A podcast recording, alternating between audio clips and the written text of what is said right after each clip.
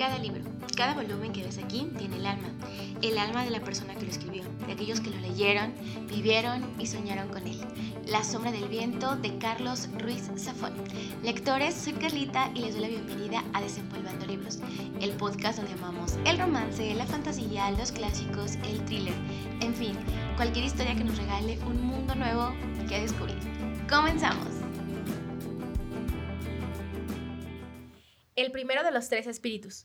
Cuando Scrooge se despertó, el mundo estaba tan oscuro que, al mirar desde la ventana, apenas supo distinguir la ventana de las paredes opacas de su dormitorio. Y se esforzaba, con sus ojos de hurón, por penetrar la oscuridad cuando, en una iglesia vecina, sonaron los cuatro cornos, de manera que esperó a que el reloj diera la hora. Con gran sorpresa para él, la enorme campana no se detuvo en las seis.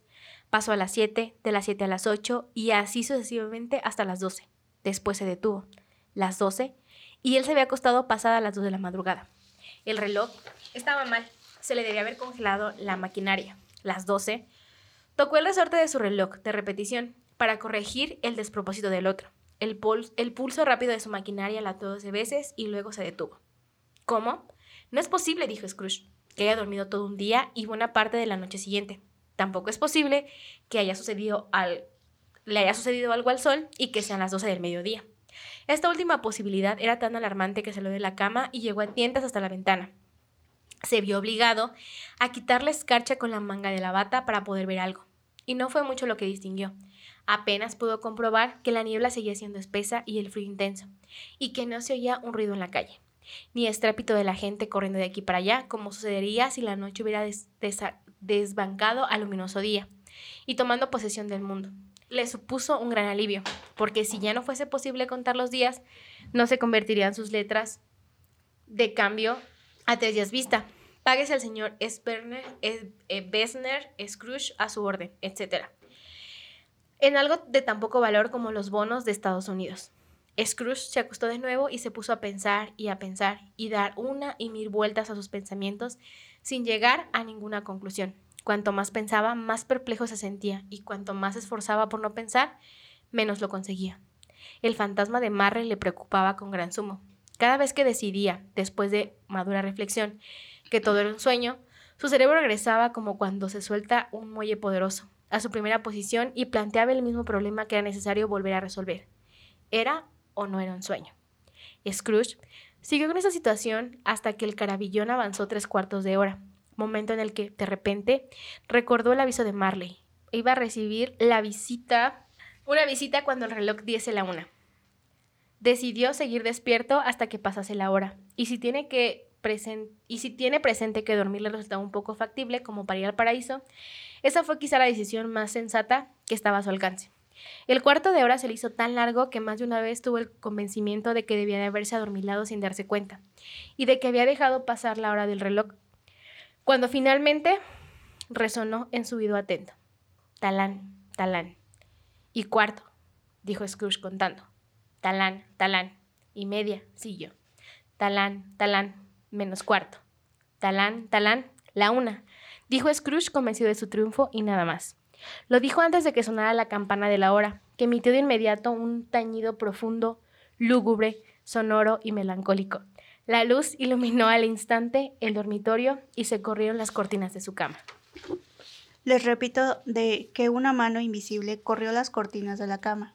No, las cortinas de los pies, ni las, ni, ni las que Scrooge tenía a la espalda, sino aquellas hacía que la miraba. Las cortinas de su cama se recorrieron y Scrooge, incorporándose de, desde una posición medio recostada, se encontró frente a frente con el visitante sobrenatural que las había abierto, tan cerca como ahora estoy yo de usted, y téngase en cuenta que en espíritu estoy pegado a su codo.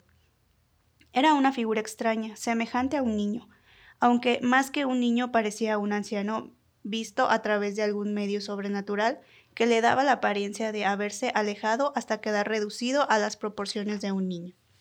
El cabello, que le cubría el cuello y le bajaba por la espalda, era blanco, como consecuencia de la edad. El rostro, sin embargo, sin una sola arruga, tenía el color de la, de la primera juventud. Los brazos resultaban muy largos y musculosos. Las manos, por su parte, también parecían poseer una fuerza poco común. Las piernas y pies, delicadamente formados. Estaban como los miembros superiores al, al descubierto. El fantasma llevaba una túnica del blanco más inmaculado y un lustroso cinturón. Qué hermoso brillo. Le ceñía la cintura. Sostenía en la mano una, una rama de acebo fresco muy, y muy verde, y, y, en singular las, y en singular contradicción con aquel emblema invernal. Su ropa se adornaba de flores estivales. Pero lo más extraño de todo era que de lo más alto de la cabeza le surgía un chorro de luz brillante y clara, que hacía visible todo lo demás y que era sin duda la ocasión de que utilizara en los momentos de tristeza, un enorme apagavelas de modo de gorra, el cual sujetaba ahora bajo el brazo. Aunque ni siquiera esto, cuando Scrooge contempló a su visitante con detenimiento cada vez mayor, era su cualidad más extraña, porque si bien su cinturón centellaba y relucía tan pronto como una parte como por otra, y lo que, y lo que era claro en un momento se oscurecía acto seguido, la figura sufría las mismas fluctuaciones y se presentaba de manera diversa. Primero era una cosa con un brazo, después con una pierna, luego con veinte piernas. A continuación, un par de piernas sin cabeza y acto seguido una cabeza sin cuerpo. Y los miembros que desprendían no dejaban silueta alguna visible en la densa oscuridad en la que se disolvían. A la larga, por un prodigio singular, la aparición volvía a ser la misma antes, más precisa y visible que nunca. ¿Sois, Señor mío, el espíritu cuya visita me ha sido anunciada? preguntó Scrooge. Lo soy. La voz era suave, suave y amable, singularmente baja, como si en lugar de hallarse muy cerca, casi a su lado, se encontrase a gran distancia.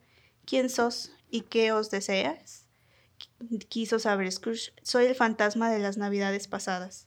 ¿Pasadas desde hace mucho? inquirió Scrooge, fijándose en su reducida estatura. No, de tus navidades pasadas. Quizás Scrooge no habría sabido explicarle a nadie el por qué si se lo hubieran preguntado, pero sintió un gran deseo de ver el espíritu con su gorra, por lo que se le suplicó que se lo cubriera. ¿Cómo? exclamó el fantasma. ¿Apagarías tan pronto con tus manos mundanas la luz que doy? No basta con que seas uno de aquellos cuyas pasiones fabricaban esta gorra y que, y que me han forzado a través de los siglos a llevarla bien hundida sobre la frente. Scrooge, respetuoso, negó toda intención de ofender y rechazó la posibilidad de haber cubierto el espíritu de manera deliberada en cualquier etapa de su vida. Después, hizo de tripas corazón preguntarle qué asunto le traía a su casa. Tu felicidad, exclamó el fantasma. Scrooge manifestó su agradecimiento pero no pudo por menos que pensar que una noche de descanso sin interrupciones habría contribuido mucho más a procurarle semejante fin. El espíritu debió oír sus pensamientos porque dijo de inmediato, Tu salvación, si lo prefieres, ten cuidado. Extendió la mano mientras hablaba y la tomó amablemente por el brazo. Levántate y sígueme.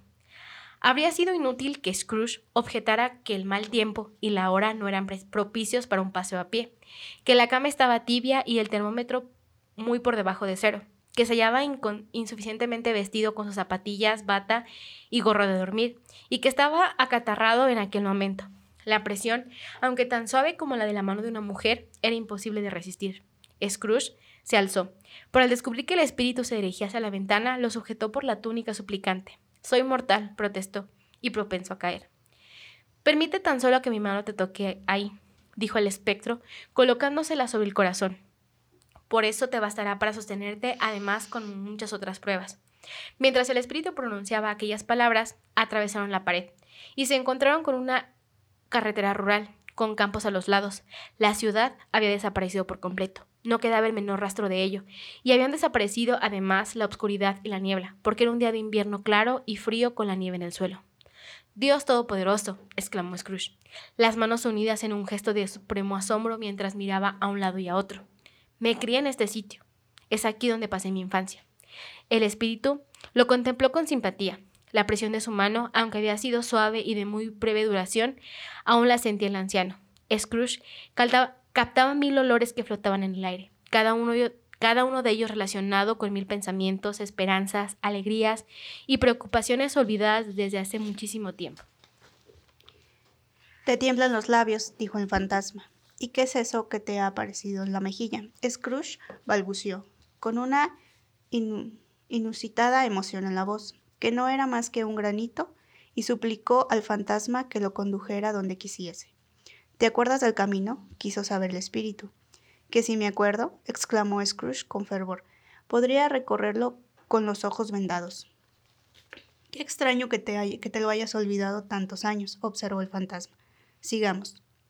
Avanzaron por la carretera y Scrooge reconoció las puertas, los postes y los árboles, hasta que apareció en la distancia una pequeña población en su puente, su iglesia y su río sinuoso. Algunos caballitos de largas crines trotaban, acercándose montados por niños. Los pequeños llamaban, a su vez, a otros que con ellos se trasladaban en carros y calecines conducidos por granjeros. Todos estaban de excelente humor y se gritaban unos a otros, hasta que los amplios campos se llenaron tanto de alegres música que el aire frío y vigorizante rió al oírlas. No son más que sombras de cosas que fueron, explicó el fantasma. No, sabes de no saben de nuestra presencia. Los alegres viajeros siguieron acercándose y al, y al aproximarse, Scrooge reconoció y nombró a todos y cada uno de ellos. ¿Por qué se alejó hasta límites insospechados? ¿Por qué le brillaron los ojos y el corazón le saltó en el pecho al verlos pasar? ¿Por qué le llenó de felicidad oír cómo, cuando se, cuando se separaron en las distintas encrucijadas y caminos vecinales para dirigirse a sus hogares respectivos? Se desearon unos a otros unas felices Pascuas, que le importaba a Scrooge una Navidad feliz, al diablo con Navidad. ¿Es que alguna vez le había servido de algo? La escuela no está del todo vacía, le dijo el fantasma. Sigue allí un niño solitario olvidado de su familia. El Scrooge dijo estar al tanto, y se le escapó un gemido. Abandonaron la carretera principal para tomar un sendero que Scrooge recordaba a la perfección, y pronto se acercaron a un edificio de ladrillo de color rojo oscuro, con una torrecilla en la que, en la que colgaba una campana y coronada por una, una veleta. Era una casa grande, pero conservaba huellas de las vicitudes de la fortuna porque las espaciosas dependencias se utilizaban poco. Las paredes estaban húmedas y cubiertas de musgo, las ventanas rotas y las puertas deterioradas. Por los establos se paseaban las gallinas cacareando, y la hierba y la hierba había invadido cochera y cobertizos. Tampoco el interior se encontraba como antaño, porque al entrar en el sombrío vestíbulo y lanzar una ojeada por las puertas abiertas de muchas habitaciones, los dos visitantes las encontraron mal amuebladas, frías y demasiado grandes. Olía a cerrado y se percibía la desnudez glacial asociada de algún modo en el excesivo levantase antes del amanecer y en la escasez de alimentos. El fantasma y Scrooge cruzaron el vestíbulo, hasta una puerta en la parte trasera del edificio que se abrió ante ellos y dejó al descubierto una aula, aula larga, desnuda y melancólica, que aún se veía más desnuda por las hileras de bancas y pupitres de maderas de pino. En uno de ellos, un niño solitario cerca de un fuego insuficiente y Scrooge se sentó en uno de los bancos y lloró al verse, tal como se encontraba por aquel entonces, pobre y olvidado. Ni un solo eco dormido en la casa ni un chillido, ni una friega de ratones detrás del revestimiento de madera, ni un goteo de hielo medio derretido en el canalón en el patio trasero, ni un suspiro entre las ramas sin hojas de álamo desalentado, ni el perezoso balanceo de una puerta en un almacén vacío. Ni siquiera un simple chasquido producido por el fuego dejaron de tener su dulce influencia sobre el corazón de Scrooge y facilitarle el, el libre curso de las lágrimas. El espíritu le tocó en el brazo, señalándole su yo infantil, concentrado en la lectura. De repente, un individuo con ropaje exótico, un espectáculo maravillosamente real y preciso se detuvo en el exterior de la ventana. Una, un hacha sujeta a la cintura y conducido por la brida, un barrioco cargado de leña. Pero si es Alibaba, exclamó Scrooge, extasiado. El bueno de Alibaba, un hombre honrado. Ya lo creo que lo conozco. Unas navidades, cuando ese pobre niño se quedó ahí completamente solo, apareció por primera vez exactamente así. Pobre niño. Y Valentín, dijo Scrooge. Y el bribón de su hermano, Orson, ahí van. y aquel que se llamaba, aquel que dejaron dormido en, en, paños menores en la puerta de Damasco, ¿acaso no lo veis? Y el parnalero del sultán, a quienes los genios pusieron cabeza abajo, ahí se le divisa tal como lo digo. Lo están bien empleado, me alegro, y a quien se le ocurre casarse con la princesa. Oír a Scrooge volcar todo el entusiasmo de su, de su, naturaleza en semejantes temas, con una voz singular entre la risa y el llanto, y ver la animación que expresaba su rostro, habría sido sin duda toda una sorpresa para los colegas de Londres. Ahí está el oro, exclamó Scrooge, cuerpo verde, cola amarilla y una cosa parecida a una lechuga creciéndole en lo alto de la cabeza. Ahí está. Pobre Robinson Crusoe. Con esas palabras lo recibía cuando regresaba a casa después de curmanguear la isla. Pobre Robinson Crusoe. ¿Dónde has estado, Robinson Crusoe? El interpelado creyó que soñaba, pero estaba despierto. Se trataba del oro. ¿Os dais cuenta? Ahí va Viernes, que corre hasta la cala porque peligra su vida. Deprisa, ánimo, vamos. Luego, pasando de una emoción a otra con rapidez del todo ajena a su manera de ser, añadió, pobre chico, y lloró de nuevo. Me gustaría, murmuró acto seguido, metiéndose la mano en el bolsillo y mirándose alrededor después de secarse las lágrimas con la manga, pero ya es demasiado tarde. ¿Qué sucede? preguntó el espíritu. Nada, dijo Scrooge, nada. Anoche vi un muchacho a cantar. Villancico, delante de mi puerta. Me gustaría haberle dado algo, nada más. El fantasma sonrió pensativo y agitado y agitó una mano, diciendo al mismo tiempo: Veamos otra Navidad. El niño que había sido Scrooge creció con aquellas palabras y la habitación se hizo un poco más oscura y más sucia. Se gritaron puertas y ventanas, cayeron del, del techo trozos de yeso y quedaron al descubierto los listones de madera. Pero de cómo se producían todos aquellos cambios, Scrooge había, sabía tan poco como ustedes. Solo discernía que él había, había sido exactamente así, que todo había sucedido así, que allí estaba él, de nuevo solo, mientras sus compañeros habían vuelto a casa para pasar unas alegres vacaciones. Ahora no leía ya, sino que paseaba de arriba a abajo por el aula, desesperado. Scrooge se volvió hacia el espectro y con un triste movimiento de cabeza miró de reojo hacia la puerta, muy nervioso. La puerta se abrió y una niñita, mucho más pequeña que el muchacho, entró corriendo. Le echó los brazos al cuello, lo besó repentinas veces y se dirigió a él llamándolo queridísimo hermano. He venido a llevarte a casa, dijo la niña. Entre palmadas de sus manos diminutas, el pecho sacudió por la risa. Para llevarte a casa, ¿te das cuenta? ¿A casa, mi pequeña fan? preguntó el muchacho. Sí, respondió la niña, desbordante de alegría. A casa de verdad, a casa para siempre. Nuestro padre está mucho más cariñoso que antes. Y nuestro hogar es como el cielo. Me habló con tanta amabilidad una noche cuando me iba a acostar que me atreví a preguntarle una vez más si podías volver a casa y dijo sí, que vuelva. Y me ha enviado un coche para recogerte. Te vas a convertir en una persona mayor. Dijo la niña abriendo mucho los ojos. Y no tendrás nunca que volver aquí. Pero primero estaremos todos juntos estas navidades y disfrutemos más que nadie en el mundo. Eres toda una mujercita, mi pequeña Van, exclamó Scrooge adolescente. La niña aplaudió, y rió de nuevo, y trató de colocar la cabeza de su hermano. Pero como era demasiado pequeña, tuvo que renunciar. Rió de nuevo y se puso de puntillas para abrazarlo. Luego empezó a arrastrarlo, con su impaciencia infantil, hacia la puerta, y él, que no tenía nada que en, contra de marcharse, la dejó hacer. En el vestíbulo se oyó una voz terrible. Bajen el baúl del alumno Scrooge. Y, acto seguido apareció allí el director en persona que fulminó al aludido con una mirada rebosante de feroz condescendencia, y lo sumió con la confusión más absoluta al estrecharle la mano. luego los condujo a él y a su hermana a una gélida sala para las visitas, la cosa más parecida a un pozo que haya existido nunca un lugar donde los mapas de, los, de, las paredes y los globos celestes y terráqueos en las ventanas parecían recubiertos de cera a causa del frío. Una vez allí, el director le ofreció una licorera con un vino extrañamente ligero y una bandeja con una tarta extrañamente pesada, y procedió a administrar porciones de aquellas exquisiteces a los dos hermanos. Tiempo que enviaba a su antiguo criado para ofrecer un vaso de algo al cochero, quien respondió que daba las gracias al caballero, pero que si al mismo barril que había probado antes, mejor no.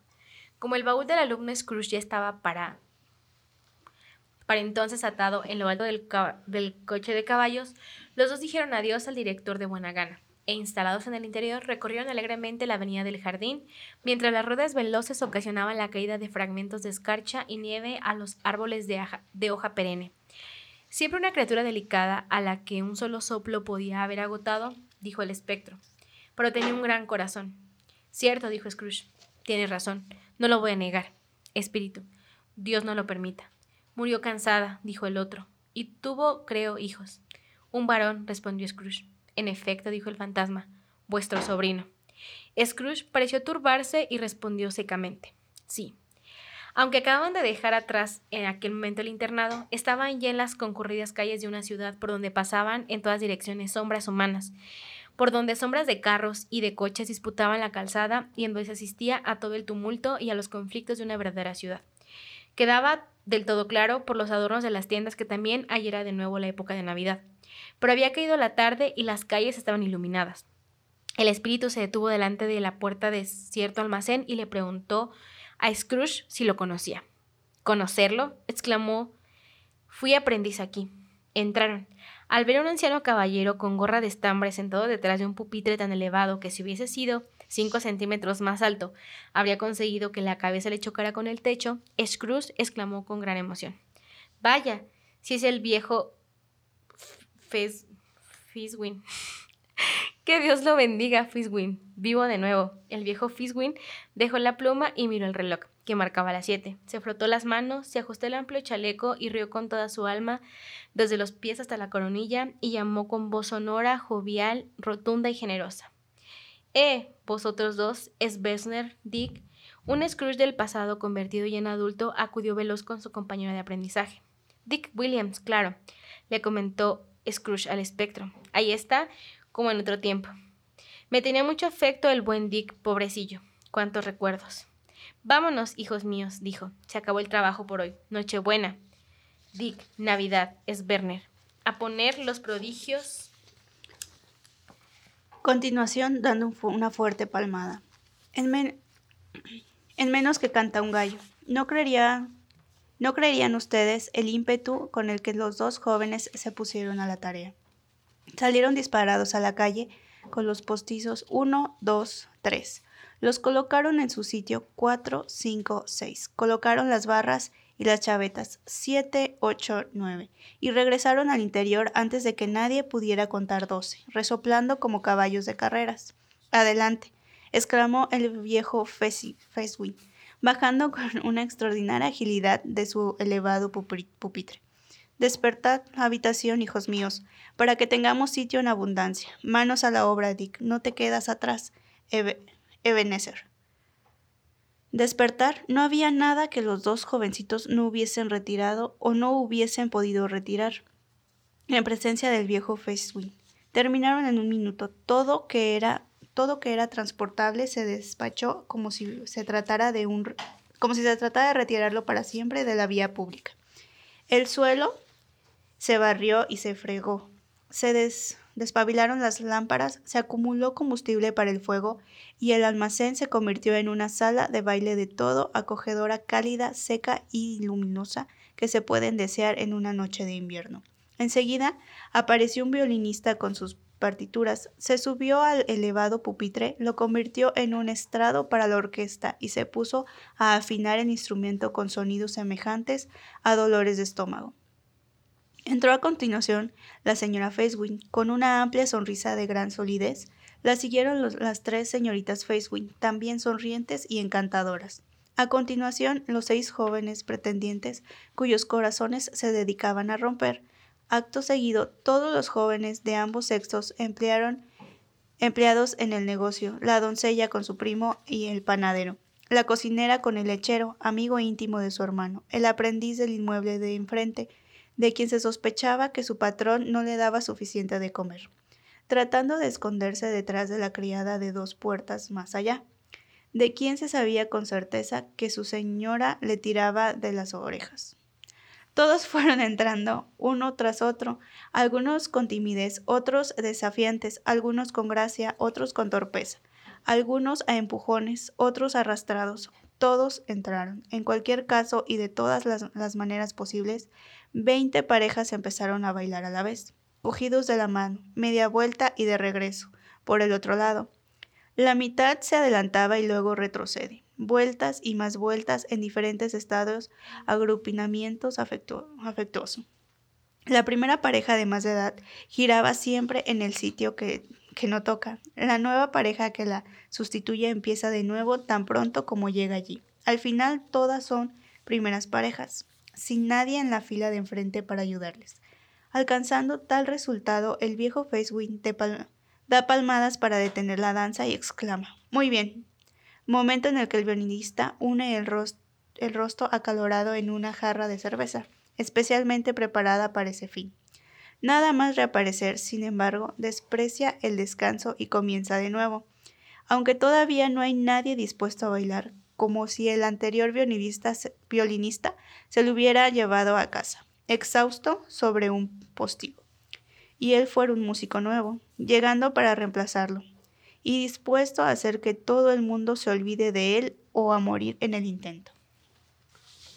Hubo más danzas y juegos de prendas, y de nuevo se bailó, y hubo tartas y ponche caliente de vino con limón y especias, y un gran trozo de asado frío y otro enorme de carne hervida fría, y después pasteles de carne, cerveza en abundancia, pero la gran sensación de la noche llegó después del asado y el hervido, cuando el violinista, un gran zorro viejo sin la menor duda, una persona que sabía su oficio y ni ustedes ni yo hubiéramos podido enseñárselo, atacó Sir Roger de Coverley. Salió entonces el viejo Feswin a bailar con la señora Feswin de primera pareja y además con trabajo hercúleo por delante 23 o 24 parejas a las que dirigir y personas con las que no se podía jugar personas decididas a bailar y que no tenían la menor intención de ir al paso.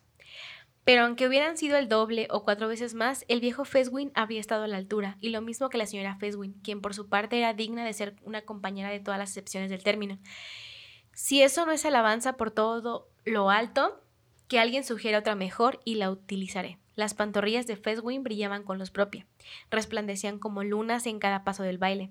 Se podía predecir en cualquier momento lo que iba a suceder con ellas a continuación, y mientras el viejo Feswin y su esposa desgranaban toda la danza adelante y atrás, de la mano con vuestra pareja, reverencia y saludo, los arcochos, enhebrar la aguja y, y volver al punto de partida, Feswin ejecutaba los trenzados del baile con tanta destreza que parecía hacer guiños con las piernas y luego volvía a poner los pies en el suelo tan derecho como un uso.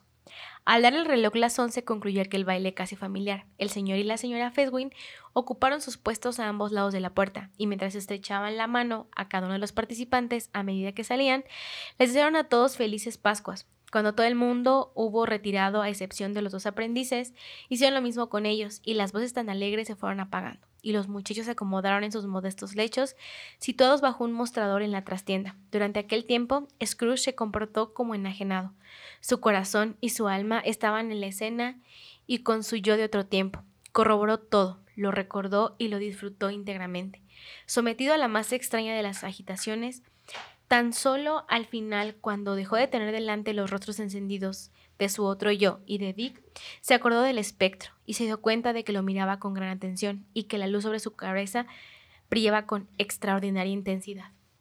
Una cosa de poca monta, dijo el espíritu, lograr la gratitud eterna de esa pobre gente. De poca monta, repitió Scrooge. El espíritu le hizo una señal para que escuchara a los dos aprendices que se deshacían en alabanzas por Feswin, y después de que Scrooge le obedeciera, prosiguió. ¿No te parece cierto? No se han gastado más que unas cuantas libras del dinero. ¿Qué, qué utilizáis en vosotros? ¿Los mortales? Tres o cuatro quizá. ¿Acaso tan pequeña cantidad merece semejantes alabanzas? No es eso, repitió Scrooge sulfurado por las observaciones de su acompañante, y hablando sin darse cuenta como su antiguo yo. No se trata de eso, espíritu. Facewin tiene el poder de, hacer, de hacernos felices o desgraciados, de lograr que nuestro trabajo nos resulte ligero o pesado, un placer o un sufrimiento, digamos, que ese, que ese poder descansa en las palabras y en las miradas, en cosas tan ligeras e insignificantes que es posible enumerar y sumarlas, pero qué importancia tiene la felicidad que procura es tan grande como si contase una fortuna. Scrooge sintió la mirada del espíritu y guardó silencio. ¿Qué sucede? preguntó éste. Nada en especial, responde Scrooge. Debe ser algo, insistió su interlocutor. No, dijo Scrooge. Nada. Me gustaría poder decirle ahora una palabra o dos a mi empleado. Solo eso. Su yo de otro tiempo apagó las lámparas en el momento en que expresaba aquel deseo, y el espectro y el cambista se encontraron al aire libre. Me queda poco tiempo, señaló el espíritu. Deprisa. Aquella exhortación no se, no se dirigía ni a Scrooge ni a ninguna otra persona visible, pero su efecto fue inmediato, porque Scrooge volvió a encontrarse ante otro de sus, ante otro de sus yos, un Scrooge mayor, un hombre en la flor de la vida. Su rostro no tenía aún los rasgos severos y rígidos de años anteriores, pero ya empezaba a dar señales de preocupación y avaricia. Había un movimiento inquieto, ávido, impaciente en su mirada que mostraba la pasión enraizada ya. ¿Y en qué dirección se proyectaría la sombra del árbol en crecimiento? No estaba solo. A su lado se sentaba una persona joven vestida de luto en cuyos ojos brillaban lágrimas que resplandecían gracias a la luz despedida por el espíritu de las navidades pasadas. Poco importa, dijo la muchacha dulcemente. A ti menos todavía, otro ídolo que otro ídolo se me ha desplazado, y, si te alegra y conforta en el futuro, ¿cómo yo habría tomado de hacerlo? No tengo motivos fundados para lamentarme. ¿Qué ídolo te ha desplazado? replicó él. El becerro de oro, He aquí la estupenda imparcialidad del mundo, dijo él.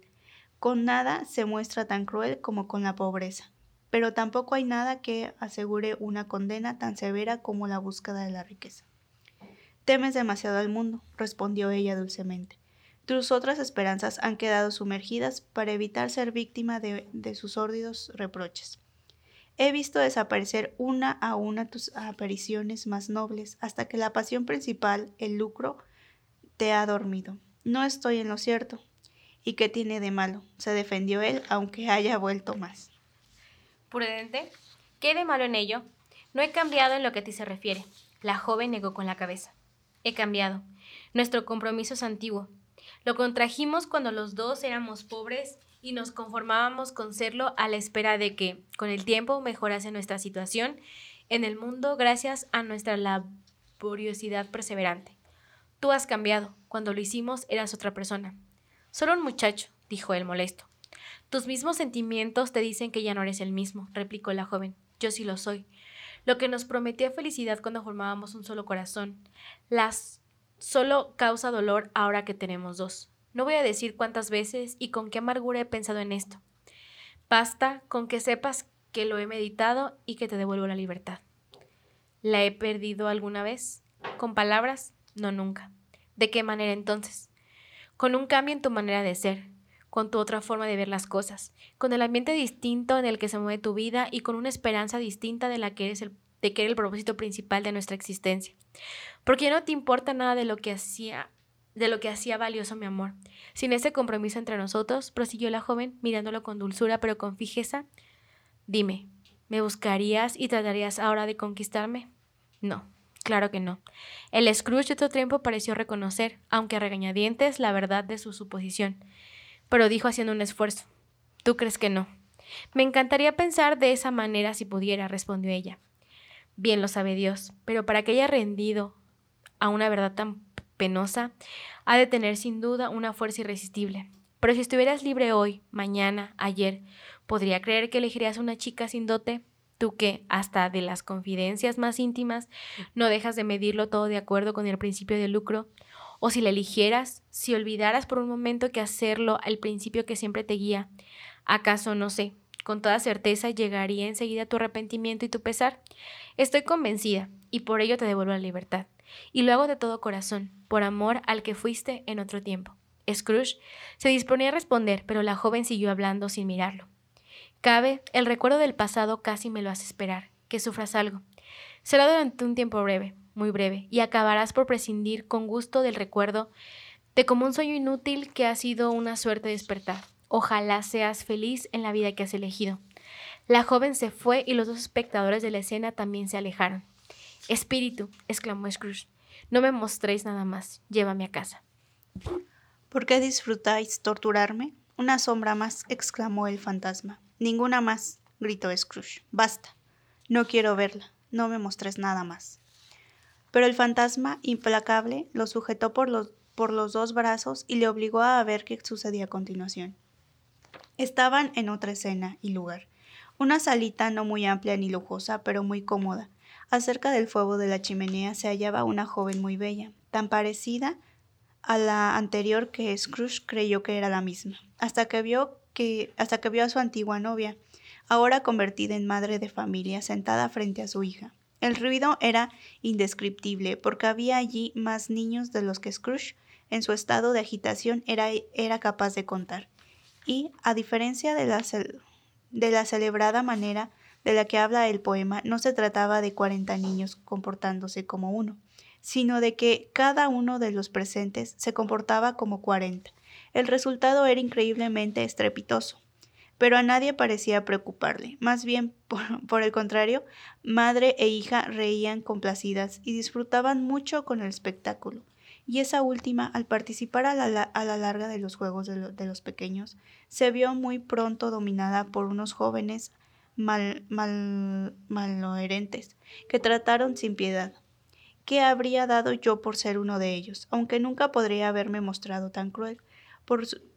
Por, supuesto que no. Ni por todo el oro del mundo habría aplastado aquellos cabellos trenzados, ni le habría deshecho el peinado. En cuanto el precioso zapatito, tampoco se lo habría quitado. Dios me bendiga, ni para salvar la vida. Por lo que respecta a medirle el talle por, por juego, como hacía aquella prole audaz, tampoco me hubiera resultado posible. Habría temido que, en castigo por semejante herejía, el brazo se me torciera para siempre. Y sin embargo, me habría complacido más allá de toda ponderación, lo reconozco. Tocar sus labios, hacerle una pregunta, para que hubiese tenido que abrirlos, contemplar sus pequeñas, sin provocar su sonrojo mientras miraba el suelo, dejar sueltas las ondas de sus cabellos, un centímetro de los cuales habría sido para mí el más precioso de los recuerdos. En, en resumen, me habría gustado, lo confieso, que me fuese perdido disfrutar con ella a la libertad de un niño, sin dejar de ser lo bastante hombre para apreciar semejante privilegio en todo su valor. Pero enseguida se oyó llamar la puerta, y siguió de inmediato tal, tal tumulto y tal confusión que la joven de rostro sonriente y de ropa en desorden fue trasladada hacia allí en el centro del grupo ruidoso y animado, justo a tiempo de, recibir al padre, que, acompañado de un dependiente, regresaba a casa cargado de regalos y juguetes de Navidad. Imagínense los gritos, los forcejeos, el asalto de aquel fue objeto de indefenso portador de los obsequios. Se le subieron encima utilizando sillas a modo de escaleras de mano para abrirse para registrarle los bolsillos. Lo desposeyeron de los paquetes cuidadosamente envueltos, lo sujetaron por la corbata, se le abrazaron al cuello, le golpearon la espalda y le dieron patadas en las piernas sin otra intención que manifestarle su incontenible afecto con qué gritos de asombro y de júbilo se recibió. Y la aparición de lo que guardaba cada uno de los paquetes, la consternación producida por el terrible anuncio de que el bebé había sido sorprendido en el acto de introducirse en la boca una sartén de juguete, además de temerse que hubiera tragado un pavo de mentirijillas, pegado a una bandeja de madera, el inmenso alivio de descubrir que se trataba de una falsa alarma, imposible descubrir la alegría, la gratitud, el entusiasmo, Decir que poco a poco los niños y sus emociones salieron de la sala uno tras otro, subieron por la escalera hasta la parte alta de la casa y una vez ahí se acostaron y renació la calma. Y ahora Scrooge contempló la escena, la escena con más atención que nunca. Cuando el dueño de la casa, en quien se apoyaba tiernamente la hija, se sentó con ella y con su madre delante del fuego de la chimenea, y cuando se le ocurrió que otra criatura parecida tan llena de gracia y con un futuro tan prometedor podría haberlo llamado padre y haber convertido en primavera el triste invierno de su vida, sintió que las lágrimas le dificultaban la visión. Pele, dijo el marido, volviéndose hacia su esposa con una sonrisa. Esta tarde he visto a un antiguo amigo tuyo. ¿A quién? ¿Adivina? ¿Cómo voy a saberlo? Espera, ya lo sé. añadió riéndose como él, el señor Scrooge, ni más ni menos. Pasé por delante de la ventana de su despacho, y como no estaba cerrada y tenía encendida una vela, difícilmente podía dejar de verlo. Su socio se hallaba al borde de la muerte, según dicen, y él estaba allí solo, completamente solo en el mundo tengo entendido. Espíritu, suplicó Scrooge con la voz quebrada, aléjame de aquí. Ya te dije que solo eran sombras de cosas que han sido, replicó el fantasma. Son lo que son. No me culpes a mí. Llevadme de aquí, exclamó Scrooge. No lo soporto. Se volvió hacia el espectro y al ver que lo miraba con un rostro en el que de alguna manera extraña habían fragmentos de todos los rostros que le había mostrado, se arrojó contra él. Dejadme, devolvedme a mi casa. No me atormentéis por más tiempo. En el forcejeo, si es que se le puede llamar forcejeo a una situación en la que al espíritu, sin visible resistencia por su parte, no le molestaban en absoluto los esfuerzos de su adversario, Scrooge observó que su luz brillaba cada vez con más fuerza, y al relacionar vagamente aquello con la influencia que tenía sobre él, se apoderó de la pagavelas y con un movimiento brusco se le hundió en la cabeza. El espíritu se ocultó tan debajo de la pagavelas que su figura desapareció por completo pero aunque Scrooge siguió apretando con todas sus fuerzas, no consiguió ocultar su luz, que siguió brotando en ondas que se extendían sin, sin interrupción a su alrededor. El viejo cambista tuvo conciencia de su total agobiamiento. Le invadió una, irreversible somnolencia y enseguida se encontró en su dormitorio. Hizo un último esfuerzo por hundir más el apagavelas. La mano se le relajó y, solo pudo tumbarse en la cama antes de caer en un sueño profundo.